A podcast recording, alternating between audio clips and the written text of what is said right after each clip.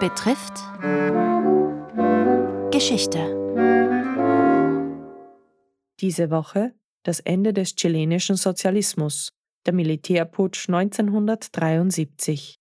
Teil 3 Der Tag des Umsturzes. Es berichtet der Historiker Georg Sutterlütti.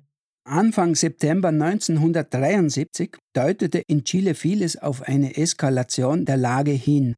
In den linken Tageszeitungen wurde täglich das Gespenst eines Militärputsches an die Wand gemalt.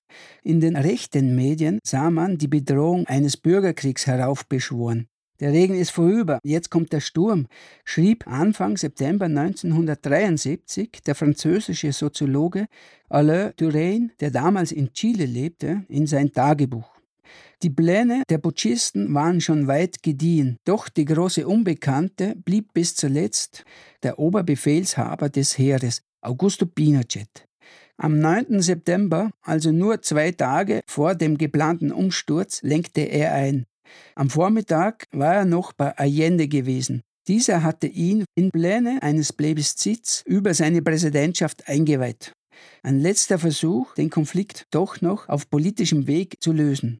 Am Nachmittag feierte Pinochet mit seiner Familie den Geburtstag seiner jüngsten Tochter, als Offiziere ihn aufsuchten. Sie überreichten ihm eine auf einem Notizzettel gekritzelte Putscherklärung, verfasst vom Marineadmiral und späteren Junta-Mitglied José Toribio Merino. Da heißt es, ich gebe mein Ehrenwort, der D-Day soll am 11. sein und um 6 Uhr beginnen. Und dann eine persönliche Nachricht an Pinochet. Augusto, wenn du nicht vom ersten Moment an alle Kräfte in Santiago aufbringst, werden wir nicht für die Zukunft leben. Pepe. Pinochet unterschrieb und besiegelte das Schicksal der Allende-Regierung. Am 11. September kam es wie geplant. Die Erhebung begann um 6 Uhr morgens in der Hafenstadt Valparaiso, die von der Marine eingenommen wurde. Die Nachricht erreicht den Präsidenten, der sich in das Regierungsgebäude die Moneda chauffieren ließ. Dort sollte er mit seiner Leibgarde und seinen engsten Mitstreitern die Stellung der Volksregierung halten. Kurz nach halb neun erklärte ein Sprecher des Heeres im Radio das Ende der demokratisch gewählten Regierung. Sie sei für den Streit und das Chaos im Land verantwortlich. Der Präsident soll sich ergeben. Andernfalls würde die Luftwaffe die Moneda bombardieren. Allende war jedoch bereit, bis zum letzten zu kämpfen.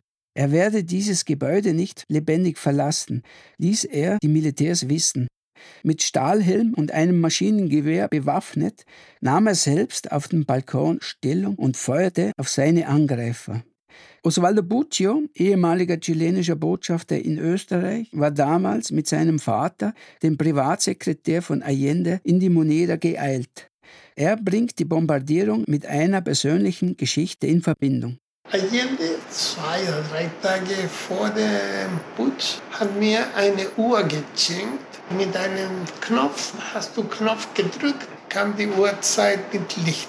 Und als die erste Rocket runterfällt, dann habe ich geschaut, ob sie pünktlich war. Genau 12.00. Wie Buccio erwähnt, begann um 12 Uhr die Bombardierung der Moneda. Danach war sie völlig zerstört. Der Widerstand der Verteidiger, der Anhänger Allendes, gebrochen. Kurz vor 14 Uhr ergaben sie sich und verließen das Regierungsgebäude, als letzter Allende, der aber wieder kehrt machte. Er setzte sich im Salon Independencia im ersten Stock des Gebäudes auf ein Sofa, rückte seine Kalaschnikow, ein Geschenk von Fidel Castro, zurecht, legte das Kinn auf den Lauf und drückte ab. Wenig später stürmten Soldaten das Regierungsgebäude und entdeckten die Leiche Allendes.